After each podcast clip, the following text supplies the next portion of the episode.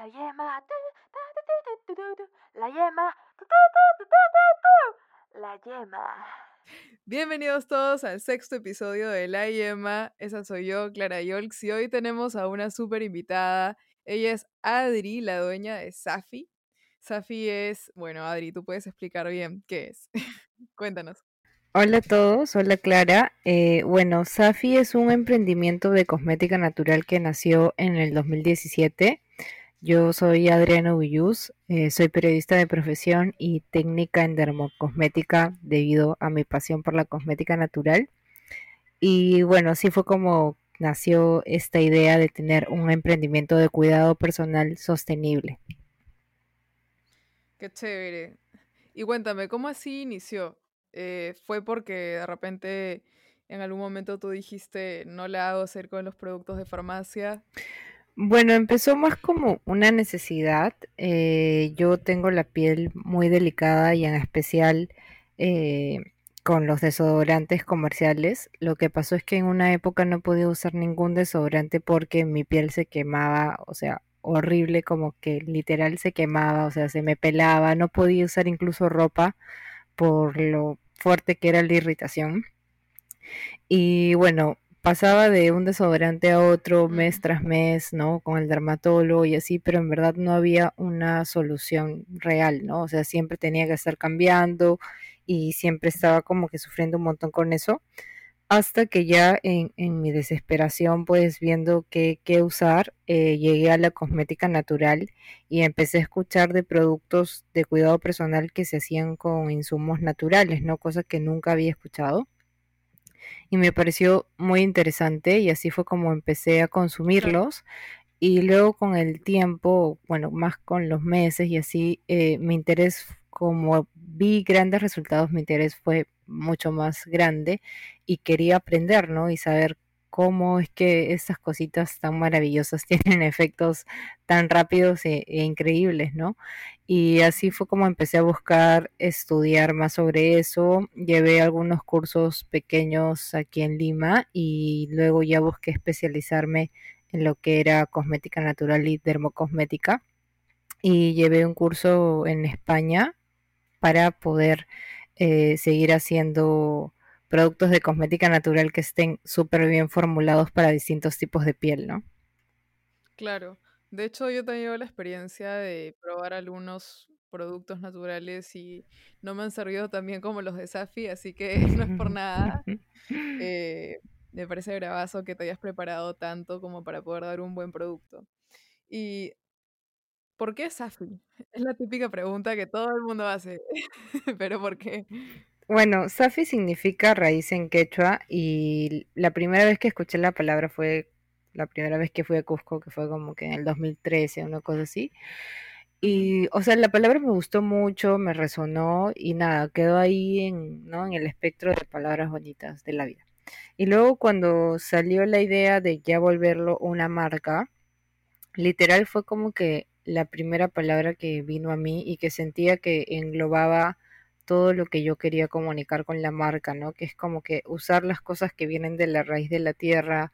También está este concepto de que nosotros somos raíz y es necesario estar en el presente, en el momento, como para ser conscientes de qué, qué utilizamos, cómo lo consumimos, de dónde viene, ¿no? Tener esta conciencia de, de todo eh, para poder ser mejores personas por nosotros y por el planeta. Claro, eso me parece súper bien. Y he visto que hay mucha cosmética natural actualmente. ¿Sabes cómo se inició esta tendencia? Eh, sí, de hecho yo como es, por ejemplo, para mí como les contaba, ha sido más una experiencia por necesidad propia. Creo que todos estamos teniendo este despertar eh, en, la, en qué comemos, por ejemplo, ¿no? En la comida, en el estilo de vida y por ende eso jala también a cómo nos cuidamos personalmente y al impacto que generamos con eso en, el planeta, ¿no? O sea, el, cambio climático y todo esto es realmente una emergencia y creo que nuestra generación lo está viendo mucho más real y con la con la atención que merece y por eso es que siempre están eh, saliendo más cosas de este tipo, ¿no? Como, como es la cosmética natural realmente ahora siento que sobre todo con este con este tiempo de pandemia y emprendimientos y todos queremos emprender y todo esto, siento que están saliendo aún muchos más, eh, muchas más marcas de cosmética natural porque es algo que, como te decía, se está viendo como un negocio rentable, eh, pero también está siendo relacionado con el cuidado personal ecológico y el impacto en el planeta, ¿no? Entonces es una idea redonda. Eh, que sí se ve como algo que tiene mucho futuro, ¿no? Claro. ¿Y cómo podríamos ver la relación puntualmente entre lo verde y el cuidado cosmético natural? Además de los empaques, de repente también por los productos que se usan, como para que las personas que no conocen mucho del tema puedan digerirlo fácilmente. Bueno, yo creo que hay un como que un par de principios como para identificar realmente a cosmética natural, ¿no? Eh, son productos que usan insumos de gran calidad. En su mayoría vienen solo de insumos vegetales, es decir, ni siquiera derivados de animales. Eh, y también que sean eh, productos ecológicos que no vengan de derivados del petróleo ni de deforestación, ¿no? que sean insumos que vengan con certificación. Incluso nosotros, por ejemplo, ahora hemos implementado usar empaques que de papel, porque siempre hemos usado como que papel y esas cosas, pero habían unas pequeñas cositas que aún no habíamos encontrado soluciones ecológicas y ahora por fin ya lo hemos hecho. Eh, y hemos optado, por ejemplo, por usar papel con certificación, ¿no? Eh, que sea, que demuestre que es un papel que ha venido no de la tala, sino de forestación eh, sustentable, responsable, ¿no? Esas pequeñas cosas que realmente tienen un impacto. Y creo que eso... y eso es chamba. Sí, sí, y también es, es inversión, ¿no? O sea, a veces pensamos, ¿por qué quizás me cuesta más este producto?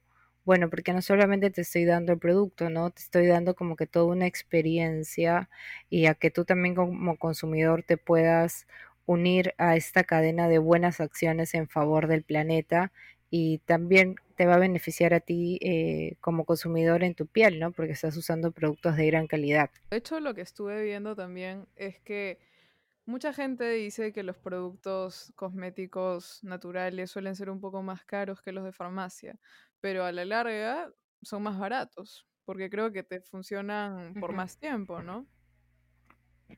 Algunos.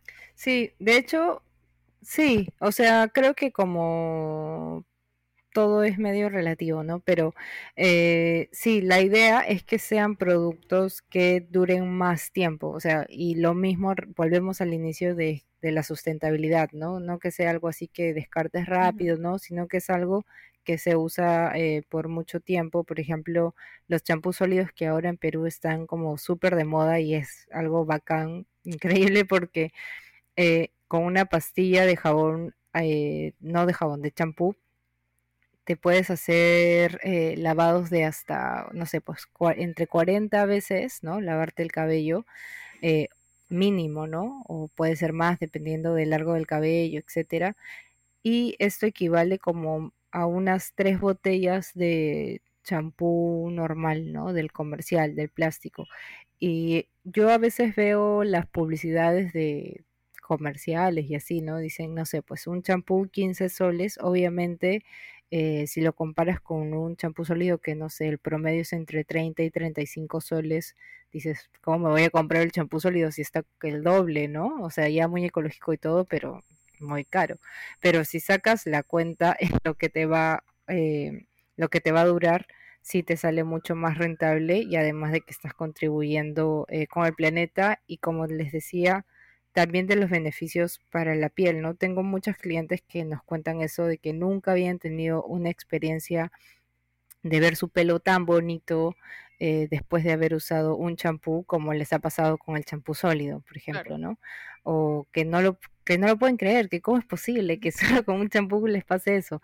Y es por por la elección de insumos en los que realmente podemos ver un efecto diferente en el en el resultado final. Claro, hay un mito que quiero que me digas si es que es mito o verdad, Mucha gente dice dentro del mundo de la cosmética natural que si lo puedo comer, me lo puedo poner en la cara o en el cuerpo. ¿Eso es cierto? De repente tiene que tener un tratamiento o de frente puedo, puedo ir a la cocina, coger algo y ponérmelo en la cara y ya está. Eh, bueno, es una de las premisas de la cosmética natural, sí. Eh, pero también existen algunas cosas que tienen más tratamiento, este, no sé, pues extractos o algún tipo de aceite que ha pasado por un tratamiento o incluso hay sintéticos eh, que son permitidos por la cosmética natural, ¿no? Porque no son no son modificados genéticamente ni cosas así, sino sintéticos de primera cadena, por así decirlo, ¿no? Claro. Eh, pero también existe esta opción de que lo que tú bien dices, ¿no? Como lo que puedo comer, me lo puedo echar en la piel, sí, eh, porque conocemos de, antaño, ¿no? Nuestras mamás, nuestras abuelas siempre han hecho mascarillas caseras que les dejaban el pelo maravilloso, o igual en la piel, o incluso para hacer exfoliantes y cosas así. Lo único que yo creo es que la clave es conocer cuáles son los productos más adecuados para cada tipo de piel y las proporciones, ¿no? Y incluso la frecuencia. Eh, y esos son pequeños datos que les puede servir para saber qué elegir eh, y que pueden tenerlo en su casa y, pueden usarlo para cuidarse. ¿Cómo qué productos uno podría ponerse en la cara de la cocina? Así como para quien esté escuchando y diga, tengo ah. granos, me voy a poner la lechuga en la cara. Mm, sí, bueno, algo mm, más que lechuga y así, algo que sí funciona mucho eh, y que creo que todos casi lo tienen en casa, es la avena. La avena eh, ayuda a calmar la piel un montón, o sea, para pieles sensibles y así, o incluso para lo que tú decías, granitos, porque ahí la piel está inflamada, funciona muy bien la avena, pero ¿cómo lo usaríamos? Lo usaríamos eh, no en hojuelas y así, sino harina de avena, que es eh, llevarla a la licuadora, ¿no? Y licuarla solita, sin agua ni nada, para lograr que la avena se vuelva como granitos, ¿no? Suavecitos. Eh, estos granitos suavecitos son geniales porque nos va a hacer, si es que queremos usarla, por ejemplo, como exfoliante, una exfoliación muy delicada, ¿no? No nos va a arañar la piel. Eh, por ejemplo, algo que escucho mucho es azúcar en la piel y no sé qué, y eso sí es, puede ser muy fuerte para, para algunas pieles, eso por ejemplo no lo recomiendo. En cambio la avena sí es súper poderosa para esas cositas y la podrían combinar con algún aceite eh, que pueden tener en casa, como por ejemplo aceite de oliva, que creo que casi todo el mundo tiene en casa y que le va bien a casi todo tipo de piel. Eh, y almendras también, que es un muy buen aceite, eh, o jojoba, o aceites vegetales que no que sean de fácil acceso, pero que son muy ricos en grasas y que pueden funcionar ideal para alguna mascarilla casera, por ejemplo, ¿no? Y lo mismo para el cabello. Para el cabello pueden usar cositas como plátano, palta, eh, igual el aceite de oliva. Sí, esas cositas eh, que, que, todo el mundo tiene en casa y que ayudan un montón. Ya saben, gente, van a ir a la cocina y se ponen todo lo que Adri dice que es muy bueno, porque ya tiene full experiencia. ¿Y es importante tener una rutina facial o capilar o es como, eh, de repente a una edad es necesario y antes no? Yo creo que sí es importante porque eh, la nuestra piel se regenera de forma natural cada 28 días, o sea, tiene esa capacidad para hacerlo. Eh, cuando vamos haciéndonos mayores, esa capacidad de regeneración se va haciendo más lenta, por lo que la piel eh, se va debilitando y necesita como que un poquito más de ayuda de nuestra parte, ¿no? Eh, lo que recomiendo como una rutina básica, por ejemplo, en piel, es hacer limpieza diaria mañana y noche con algún limpiador delicado. Pueden ser jabones, pueden ser, hay algunos limpiadores este como que en gel o acuosos que también pueden funcionar muy bien y siempre complementar con algún hidratante, ¿no? Un hidratante que sea adecuado para el tipo de piel y que ayude a recuperar esa grasita natural que perdemos durante el día a día por los agentes externos, eh, por quizás incluso si no hemos hecho una limpieza adecuada o si usamos maquillaje, mm, etcétera, ¿no? O, si, o chicos, por ejemplo, que se... ¿Cómo se llama esto? Que se rasuran.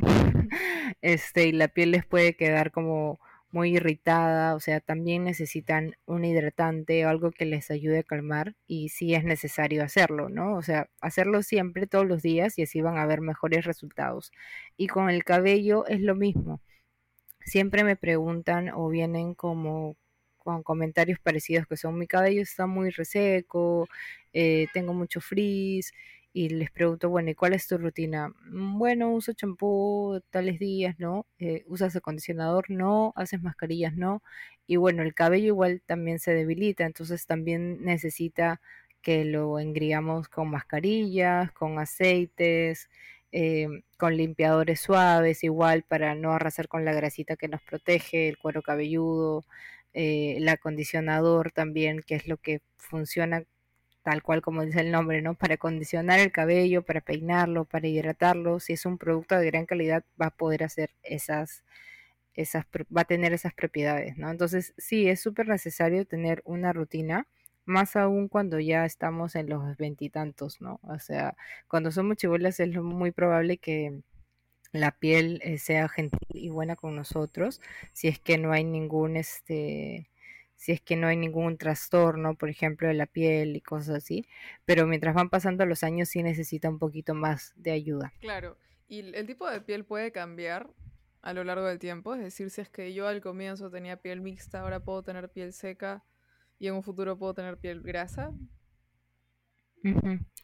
Eh, bueno, cambios así como tan bruscos como piel mixta, piel seca y piel grasa eh, es difícil, pero sí puede haber por qué, porque nuestra piel va manifestando cómo estamos por dentro y también cómo se relaciona con los agentes externos. Por ejemplo, cuando vamos cambiando a un lugar con distinto clima, eh, por ejemplo aquí, ¿no? Cuando nos vamos a la Sierra del Perú siempre la piel se reseca por más piel grasa que tengas, eh, o si estamos pasando quizás por algún trastorno hormonal, o de alimentación, ¿no? Todas esas cosas sí la piel va a ir cambiando, ¿no? Y lo que tenemos que buscar con nuestra rutina no es como cambiar mi piel o no aceptar cómo es mi piel, sino equilibrarla y buscar el equilibrio perfecto para mi piel, ¿no? Para mi tipo de piel. De hecho, esta semana hicimos una mini campaña bien bonita con, con Safi que se llama Piel Real y he tenido la suerte de que han compartido historias lindas, ¿no? Sobre cómo han aprendido a aceptar su piel y a cuidarla, ¿no? Cosas como que, bueno, acepto que ahora tengo granos porque he pasado por este tratamiento y no sé qué, eh, pero ya no reniego de ellos, ¿no? Ahora los cuido, los amo, los acepto y creo que esa es la clave, ¿no? Como que ya, bueno, tengo la piel así, entonces la voy a cuidar, voy a intentar mejorarla, a intentar que esté sana, porque no olvidemos que eh, lo mejor de una piel es que esté sana. Y eso, ¿no? Equilibrarla y encontrar los mejores productos para ese equilibrio natural. De hecho, tengo una canción que dice eso, equilibrio natural. Ya te la estaré pasando. Se llama Bien y Va para la gente que no la ha escuchado. Bueno, este, nada, creo que eso ha sido todo, Adri. Muchas gracias por haber estado aquí. Si quieres darle un tip más a las personas sobre cómo cuidar su piel, eh, cómo hacerlo de una manera verde, este es el momento. Sí, más, ¿no? Porque ya está dando tips que son buenas. Bueno, primero, gracias Clara por invitarme. Como sabes, soy fan de los podcasts, así que este es un sueño hecho realidad. este, y sobre consejos para cuidado, bueno, les recomiendo que primero aprendan a identificar qué tipo de piel tienen. Si aún no saben cuál, eh, igual pueden ir a mi página y por ahí les damos asesorías gratuitas. Pero luego de saber qué piel tienes, ya vas a poder elegir cuáles son los mejores productos para ti. Y lo que les decía era empezar con una rutina básica, ¿no? Limpieza, hidratación, eh, mascarillas por ahí de vez en cuando Y también si quieren alinearse a un estilo de vida no solo de cuidado personal, sino también consciente, siempre buscar productos que eh, tengan el menor impacto posible en el planeta desde su producción hasta eh, la huella final, ¿no? Hasta el empaque, intentar buscar productos que no tengan plásticos, que no sean derivados del petróleo, de siliconas, parabenos y estas cositas que no nos hacen tan bien a nosotros ni al planeta. Así que espero haberlos inspirado a empezar una rutina más ecoamigable y así estar más en armonía todos. Siempre. Gracias, Adri. Bueno, eso ha sido todo, amigos. Este ha sido el sexto episodio de La Yema. Ese soy yo y nos vemos en un siguiente episodio. La yema. La yema. La yema.